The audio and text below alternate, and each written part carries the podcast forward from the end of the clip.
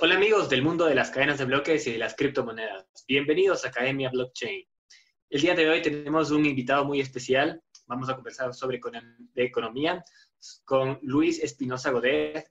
Él es profesor de economía de la Universidad San Francisco de Quito. Es amigo mío. Nos conocemos desde hace tiempo. Hemos dado conferencias juntos desde hace tiempo sobre el tema de Bitcoin.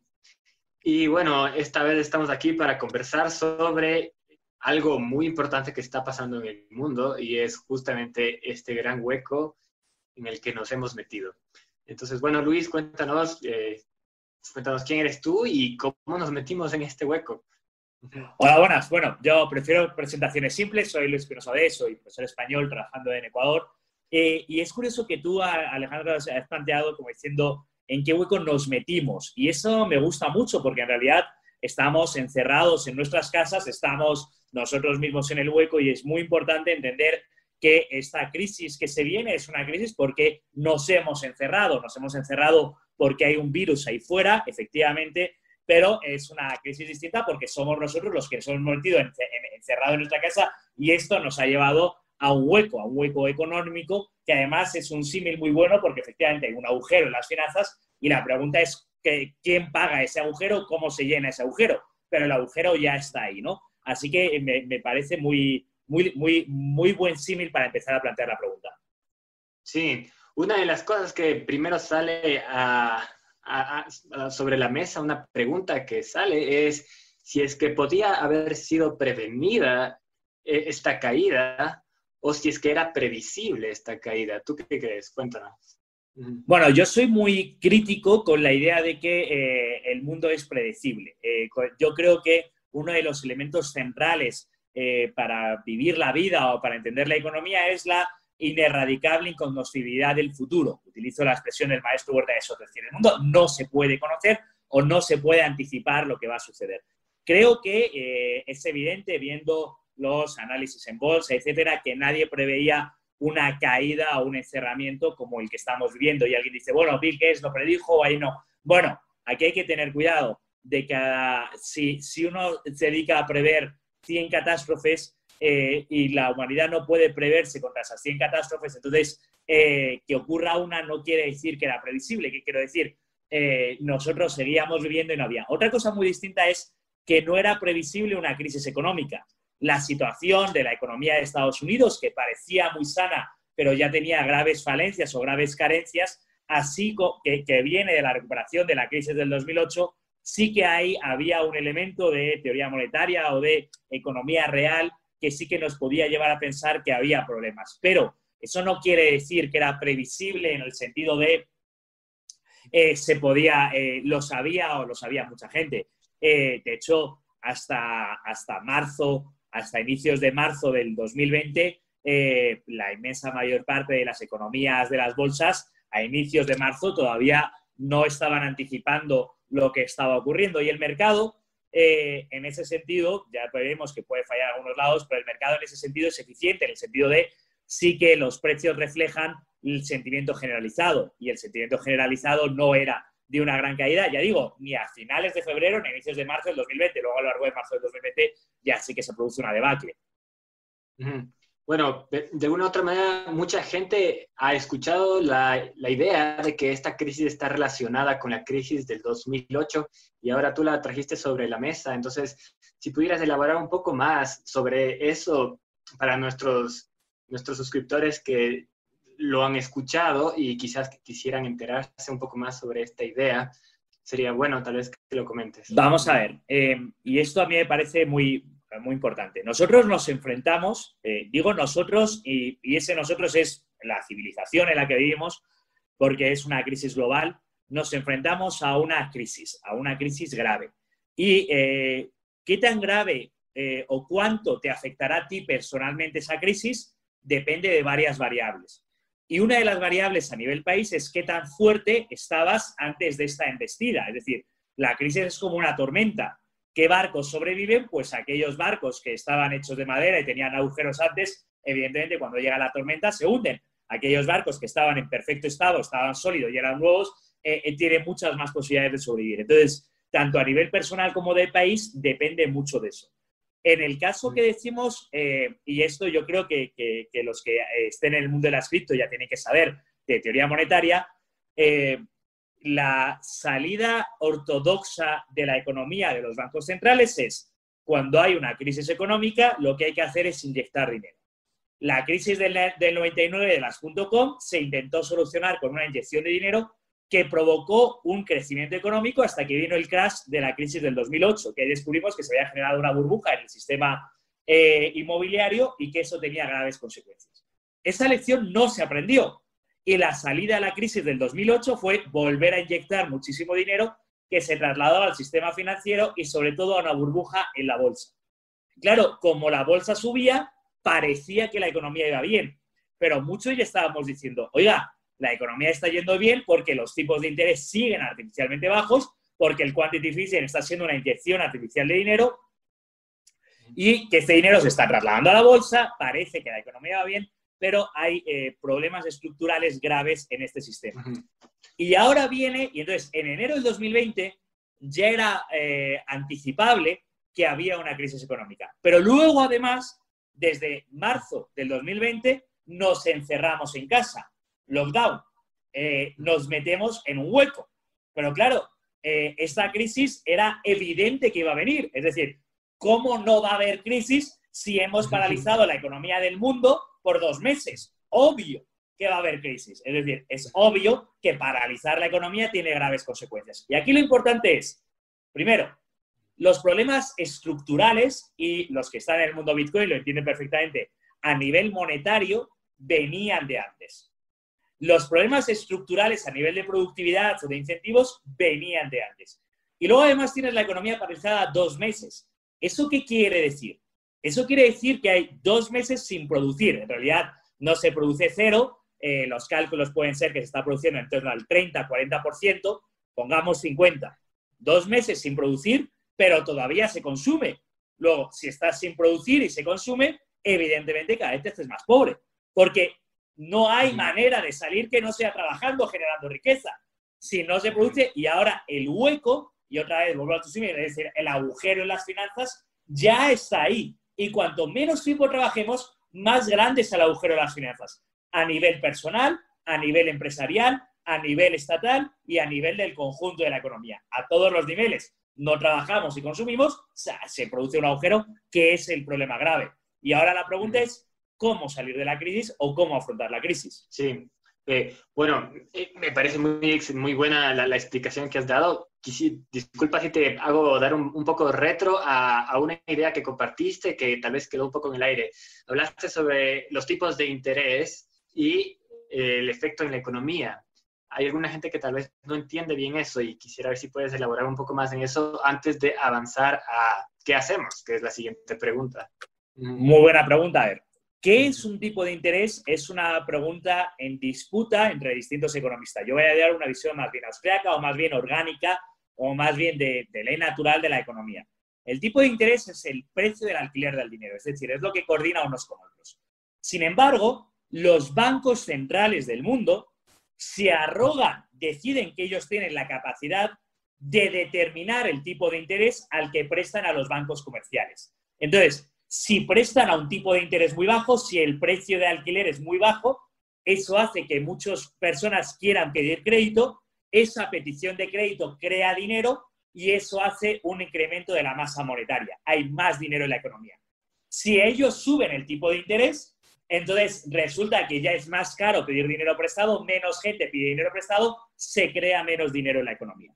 De tal manera que según la propia teoría de los banqueros centrales, no la que yo sostengo, según su propia teoría, ellos pueden determinar el tipo de interés y ellos pueden determinar la masa monetaria a través del tipo de interés. De tal manera que bajando los tipos de interés artificialmente bajos, y alguien dirá, artificialmente con respecto a qué? Bueno, con respecto a lo que se llama tasa natural de tipo de interés o lo que es el precio coordinador entre el futuro y el presente de la economía. Porque al final, si tú haces planes a futuro, me voy a comprar una casa, tendrás que ver si tienes dinero en el presente para hacer ese plan a futuro. El tipo de interés coordina el presente y el futuro de la economía. Es el precio de coordinación a lo largo del tiempo en la economía. El probablemente es el precio más importante de una economía.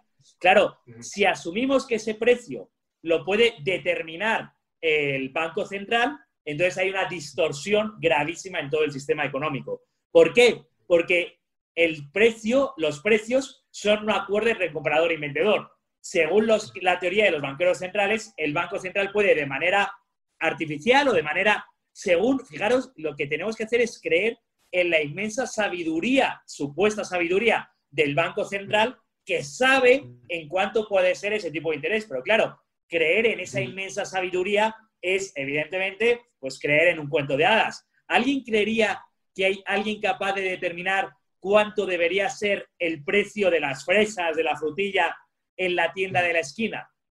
No, es un acuerdo entre comprador y vendedor que depende de miles de transacciones, que depende de toda la cadena productiva, que depende de los deseos de los compradores, pues igual ocurre con el tipo de interés y el precio. Y mantenerlos artificialmente bajos, como se ha hecho hasta ahora y todavía más desde marzo del 2020, acaba provocando estos problemas en la economía. Claro, de, lo que entiendo genera más masa monetaria y aumenta la cantidad de, dinero en la economía y eso genera burbujas. eso, es. sí.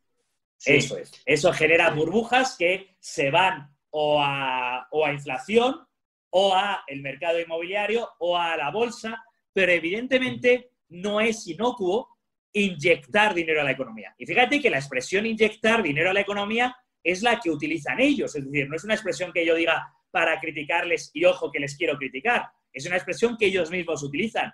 Bueno, pues si tú estás inyectando dinero, eh, y aquí vamos a lo más profundo. Primero, si tú estás inyectando dinero, me estás dando la sensación de la economía está enferma, yo soy el médico, yo sé lo que necesita y yo sé qué medicina necesita.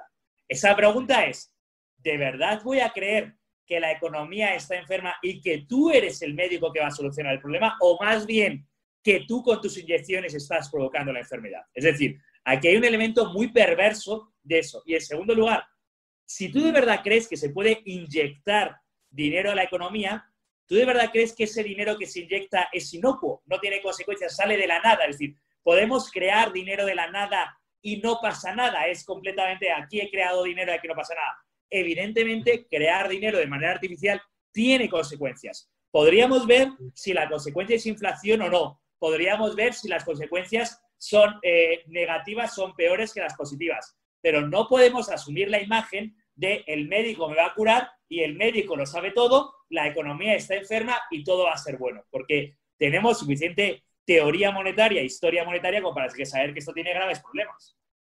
Sí, sí, sí. Bueno, me parece una excelente comparación, una muy buena imagen la que trajiste, la del médico. Y bueno, de una hora u otra manera estamos en este hueco y, y ayer el precio del petróleo estaba en niveles negativos. Yo si quieres entramos para allá, la verdad no tengo idea de cómo puede el precio del petróleo llegar a niveles negativos. Eso me parece inaudito, increíble. Sí. Y también, ¿qué hacemos ahora? ¿Qué te parecen las respuestas de los gobiernos de este mundo a la crisis? ¿Crees que estamos encaminados en alguna dirección positiva o cómo enfrentarías tú el problema? Yo te digo, eh, esto es apasionante. Eh, es dramático, porque evidentemente estamos hablando de crisis y dolor, pero también es apasionante intentar entenderlo. Y entiendo que la gente que sigue este canal son personas que están intentando entender el mundo en el que vive, que intentan estar buscando respuestas. Yo, eh, a nivel personal, ayer, eh, que fue el día que tuvimos precios de petróleo negativos, estaba desconectado de las redes, que es algo que, que estoy intentando hacer en este periodo de cuarentena, es decir, algunas horas al día no estar, y de repente encendí el celular, estaba lleno de mensajes preguntando qué está pasando, eh, precio del petróleo negativo. Yo, claro, es algo inaudito en la historia. Nunca habíamos vivido precios del petróleo negativos. Es algo, es decir, ¿cómo vas a comprar algo y además de que te lo llevas, te, dan dinero porque te lo lleves? Bueno, tiene todo el sentido del mundo cuando entiendes algunas especificidades del mercado de petróleo, porque al final un precio libre se determina en oferta-demanda el precio del petróleo es un mercado a futuro. ¿Qué quiere decir a futuro? Tú compras ahora el derecho a dentro de tres meses, seis meses, que te den el petróleo, porque es tan complejo que no es como comprar manzanas. Oiga, me da manzanas. No, es, oiga, dentro de tres meses me da el petróleo que ya estamos hablando. Claro, los dealers, los comerciantes de petróleo, habían comprado petróleo hace tres meses para mayo. Pero el resulta que el lunes se cumplían las entregas de ese petróleo. Y el último día para negociarlo fue el 20 de abril. Fue el último día para negociar las entregas de petróleo de mayo.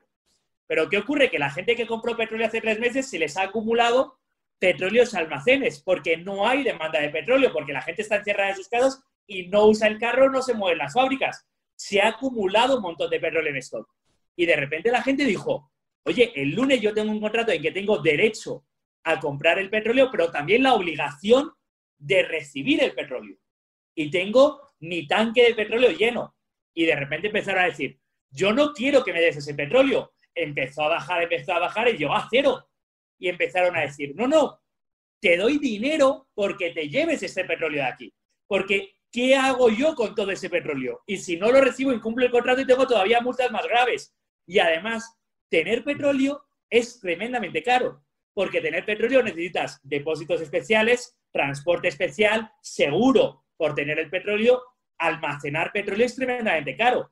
Y los comerciantes de petróleo tenían tanto que empezaban a pagar para que se lo lleven. Claro, mm, esto es histórico. Hombre, tiene una explicación económica, pero en el fondo hay una explicación más profunda. A día de hoy, el mercado del petróleo, un mercado mm, no tan libre, porque por el lado de la oferta, la OPEP y algunos gobiernos son los principales ofertantes y los quieren manipular de cierta manera, pero el mercado del petróleo, un mercado complicado más o menos, nos está dando la señal de que, evidentemente, si no hay demanda de petróleo, pues el precio baja. Y el precio ha bajado radicalmente. Y el precio ha llegado a bajar hasta niveles negativos. Algo increíblemente sorprendente. Eh, todavía aún así, algunos nos pueden estar escuchando y dices, el gran negocio era haber recibido eso. Bueno, primero, no podías comprar y segundo, no era tan buena idea porque a ti te dan un barril de petróleo y 10 dólares o 20 dólares. ¿Y qué haces? ¿Qué haces con eso? ¿Dónde lo almacenas? ¿Dónde lo guardas? Eh, no era o sea, hasta para el que lo negocia era complicado. Así que desde mm. los tipos de interés negativos, y esto lo quiero recalcar porque antes estábamos hablando, que ha habido bancos centrales que han establecido tipos de interés negativos, lo cual es un absurdo, eh, desde tipos de interés negativo hasta precios del petróleo negativos, estamos viviendo cosas que son eh, que, retan a cualquier lógica económica. Y yo con eso no quiero decir que la lógica económica ya no sirve. Yo creo que la teoría económica sigue estando vigente. Yo creo que tenemos el reto de entender lo que ocurre y sobre todo de intentar establecer una cierta razonabilidad o razonamiento económico. Tipos de interés negativos no tienen ningún sentido, precio del petróleo negativo no tiene ningún sentido. Ha ocurrido una vez en la historia, a ver si para junio, aunque el precio sea bajísimo, no vuelve a ocurrir. Evidentemente ahora eh, se van a intentar llevar el petróleo a cualquier lugar y las cadenas de producción de petróleo tendrán que bajar la producción, aunque eso no es nada fácil. Cerrar un pozo de petróleo es muy difícil y volverlo a reabrir es muy difícil. Así que estamos en un momento increíble. Sí, claro, me parece muy buena la idea de, que, bueno, la teoría económica tiene que de alguna u otra manera darnos un marco de entendimiento y también e, e, ese marco de entendimiento tiene que ayudarnos a, a, bueno, procesar lo que está pasando en el mundo. Y desde ese punto de vista, ¿qué te parecen las reacciones que han tenido los gobiernos a la crisis? ¿Crees que han sido, digamos, adecuadas o cuál es tu opinión? Voy a decir dos cosas. En primer lugar, em, uno estudia para intentar entender el mundo en el que vive. De tal manera que las teorías nos tienen que servir o nos deberían servir precisamente para eso, para intentar entender eh, la, realidad económica en la que vivimos. Ahora, con respecto a la reacción de los gobiernos, yo quiero decir algunas cosas. En primer lugar, la crisis en el sentido de ya hay pérdidas está ahí. Ahora, ¿qué tan larga, qué tan profunda, qué tan justa sea la crisis dependerá en gran medida en cómo se reacciona la crisis. Y no podemos creer que cualquier medida que tomen los gobiernos para intentar solucionar la crisis, necesariamente solucionan la crisis. En época de crisis se toman decisiones con mucho estrés y de manera muy complicada. Y en época de crisis, cuando se toman esas decisiones con estrés y de manera complicada, es muy habitual cometer graves errores. Y la historia de la humanidad nos demuestra que ha habido crisis que eran más o menos pequeñas, pero que la reacción ante la crisis la han agravado mucho. Luego, no creamos que cualquier problema o cualquier error que surja a partir de ahora es debido a que ha habido crisis. También es debido a la reacción ante la crisis que empeora la propia crisis. Voy a poner tres ejemplos muy rápidos.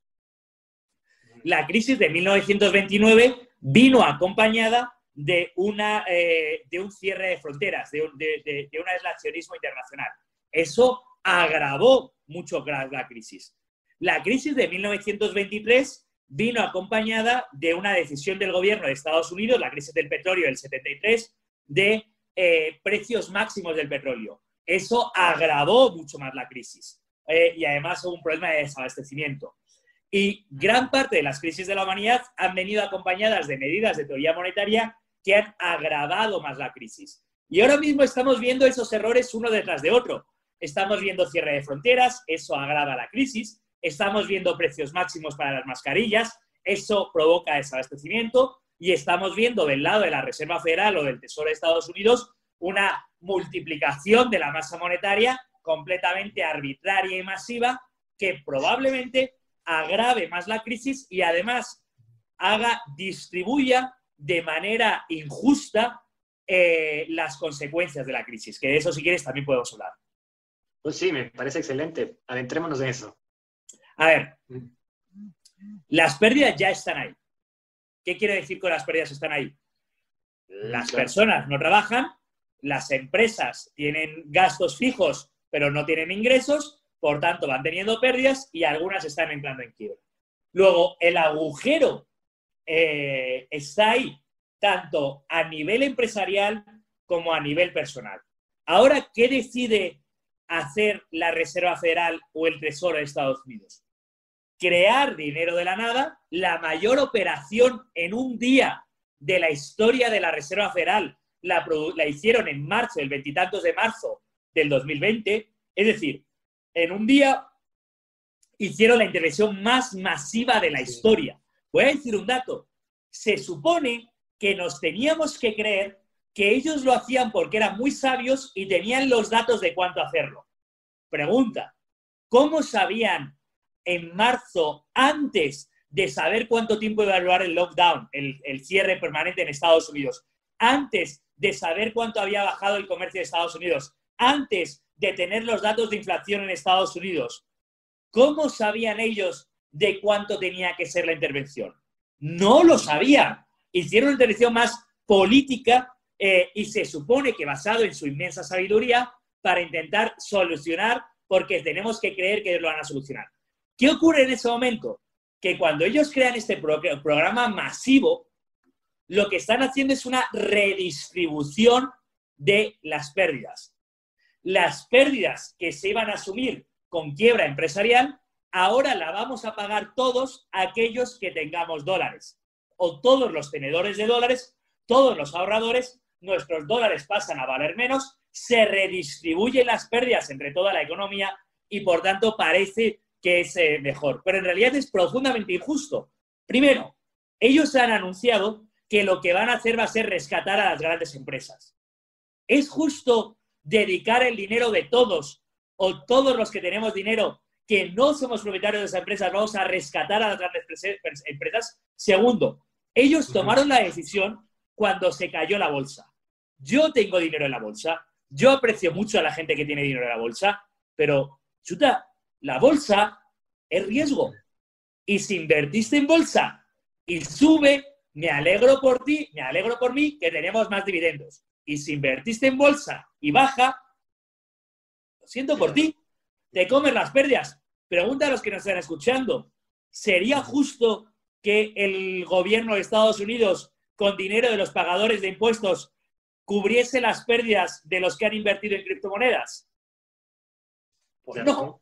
Pues no, tú te comes la, si hay beneficio te lo llevas tú y si hay pérdida te la llevas tú, porque para eso invertiste. Ahora, cuando cae la bolsa de Estados Unidos, la Reserva Federal se vuelve loca y dice que va a meter un montón de dinero. Oiga, pero esos son los inversores en la bolsa de Estados Unidos. que les deseo lo mejor en la vida, de verdad de corazón, les deseo lo mejor. Ojalá se hagan todos millonarios y suba mucho la bolsa.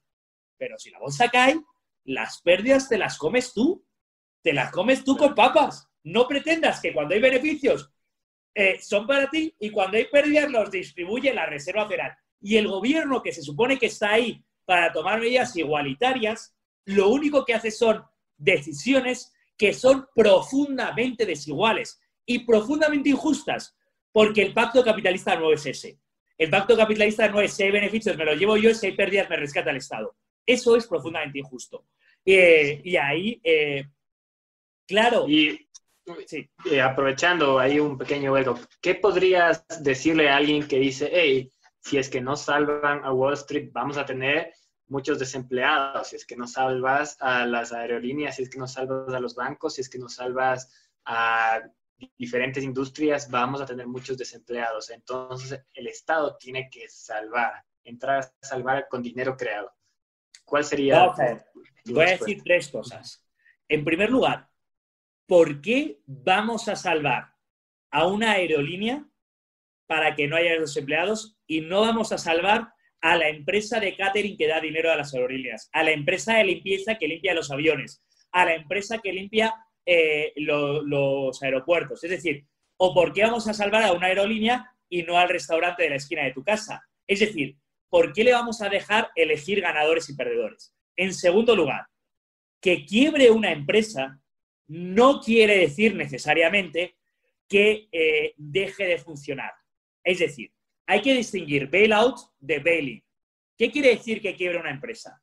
Que quiebre una empresa quiere decir simplemente que tiene más deudas que capital. Es decir, debe más dinero del el dinero que tiene. Ante esto, ¿qué se puede hacer? Rescatamos la empresa, damos dinero a la empresa, de tal manera que los accionistas de la empresa no pierden su dinero y la empresa sigue funcionando. Lo que mucho llevamos diciendo desde la crisis del 2008 es, eh, eh, hay una solución mucho más justa en un sistema de mercado. La solución es el accionista de la empresa, el que invirtió y la empresa está en quiebra, lo pierde todo.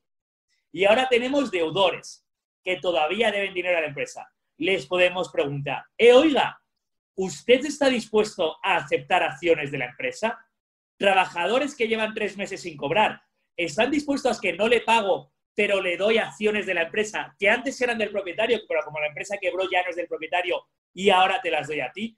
Proveedor que estás sin cobrar, ¿estás dispuesto? Banco, ¿estás dispuesto a dar un crédito para que esa gente compre acciones de la empresa? El que era el accionista pierde porque ese proyecto empresarial ya no funciona y ahora los nuevos.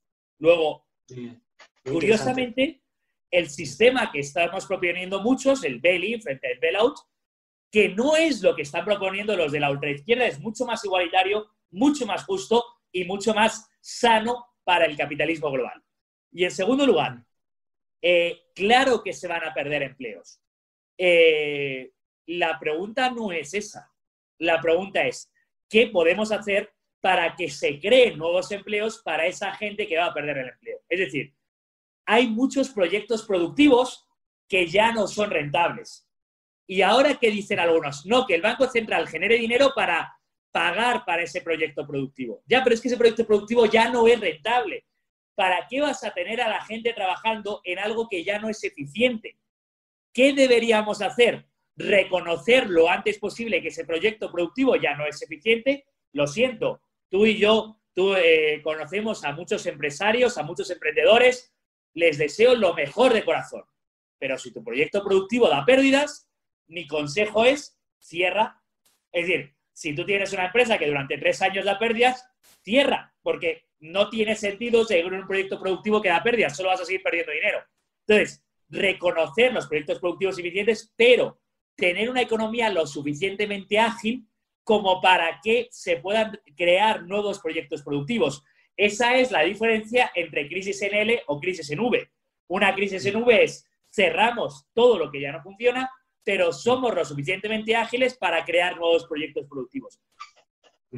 La gente no va a dejar de, o sea, es probable que en el futuro cercano la gente viaje menos en avión. Luego, va a haber compañías aéreas que ya no tiene sentido seguir manteniendo. ¿Quiere eso decir que la gente va a dejar de, viajar en avión completamente? No, tampoco creo que eso tenga sentido. Por eso va a haber nuevas compañías aéreas que se pueden generar o regenerar para cubrir eso. Sí, perfecto. Muy buen análisis. Un instante me desconecté. Ojalá esté, esté muy bien esa parte. Ojalá Zoom haya grabado lo que dijiste porque me pareció excelente. Mira, bueno, la verdad, eh, se va cumpliendo los 40 minutos que le habíamos planteado a, la entrevista, sí, fue rápido, pero cuéntanos, ¿qué le recomiendas a la gente ya para terminar? Eh, la gente está un poco asustada por la situación. Tal vez tienes alguna recomendación que le puedas hacer. Por supuesto. Eh, a ver, la crisis no afecta por igual a todas las personas y no afecta por igual a eh, las personas en función del país en el que viven y del rango de edad. Que, por ejemplo, yo que soy profesor de universidad y me preocupo bastante de los jóvenes, eh, de los más jóvenes, los que están en torno a 20, 25 años. Claro, ellos salen al mercado laboral, pero el mercado laboral no existe. Es decir, las empresas están despidiendo a cientos de miles de personas y ellos no están ahí. Eh, mi recomendación a los jóvenes es aprovechar el tiempo. Es decir, planteate que en el próximo año o año y medio probablemente no vayas a encontrar trabajo en un mercado laboral normal. Lo mejor que puedes hacer es intentar formarte de manera más aplicada posible para adquirir nuevas habilidades para que cuando el mercado laboral se vuelva a reabrir, estés en una posición mejor que aquellos que no las han adquirido. Estate ahí. Intenta hacer cosas que, aunque no sean trabajos, se le parezcan bastante. Proyectos de voluntariado, proyectos cooperativos, proyectos de, de, inversión, hacer trading, eh, toda esa experiencia que no es experiencia laboral propiamente dicha, pero te va a ayudar mucho para cuando venga lo siguiente, tener experiencia y estar en una mejor posición para alcanzar. Eh, segundo, no hacer caso a los economistas keynesianos. Es decir, claro que es bueno ahorrar, y claro que es bueno ahorrar y más en estas circunstancias. Luego, cuando te digan, hay que estimular el gasto, hay que dar dinero para estimular el gasto, no, no hagas de caso. Ahorra todo lo que puedas, conserva todo lo que puedas, porque ahora es el momento de pasar la tormenta de mejor manera posible. Eh, eso a todos los rangos de edad. Eh, y tercero, que haya crisis general quiere decir que la gente lo va a pasar muy mal, pero no quiere decir que necesariamente para ti vaya a ser catastrófico.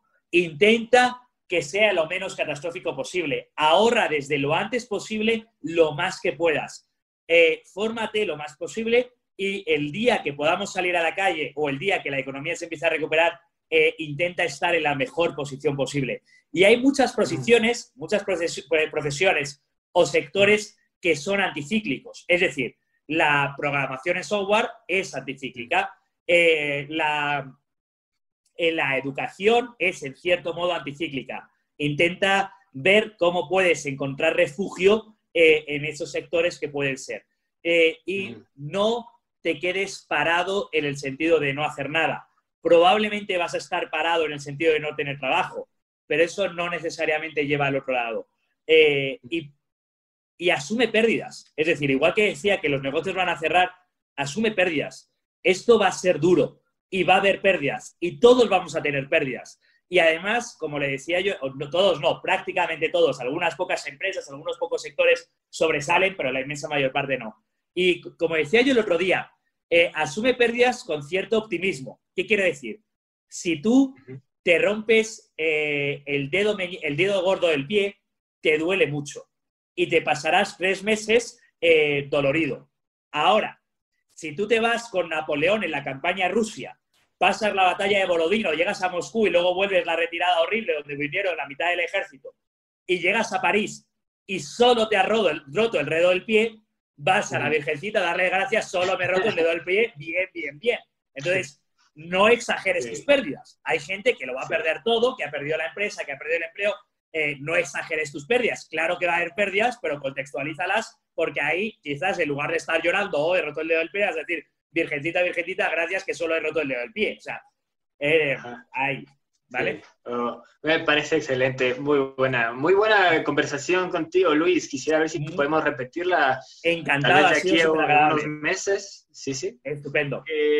sé que se vienen tiempos en donde las preguntas sobre el tema de la economía van a estar al orden del día. Hay mucha gente que tiene muchas dudas, van a haber más sucesos parecidos a esto de que el precio del petróleo de repente está en negativo y, va a generar muchas preguntas y tú la verdad sabes comunicar muy bien algunas de las causas a todo esto, ¿no? Y, yo encantado y, como digo, yo creo que lo mejor que podemos ahora mismo, igual voy, voy a decir otro consejo sobre la crisis es eh, no te centres en lo mal que lo estás pasando tú, sino en qué puedes ayudar a los demás. Yo creo que los economistas podemos, nuestra función más noble ahora mismo en la sociedad es intentar explicar eh, y yo en todo lo que puedo lo hago. Lo que sí que te pido es que encantado volvemos a hablar, pero no la próxima vez que la Fed haga una barbaridad, porque eso va a tener que ser dentro de cinco minutos, eh, porque cada diez minutos están haciendo algo distinto que es como una locura. Vamos a esperar a cinco barbaridades de la Fed y ahí nos volvemos a hablar, ¿vale? Perfecto, cinco barbaridades. Excelente, Luis. Ha sido un, abrazo. un gustazo hablar contigo y bueno, chao, chao. En el futuro, las cadenas de bloques y las criptomonedas serán tan comunes como el Internet. La mejor inversión es tu educación. Por tan solo 20 dólares, acceda a nuestros cursos y a nuestro club, donde estudiamos el funcionamiento, el mercado y el impacto de esta tecnología.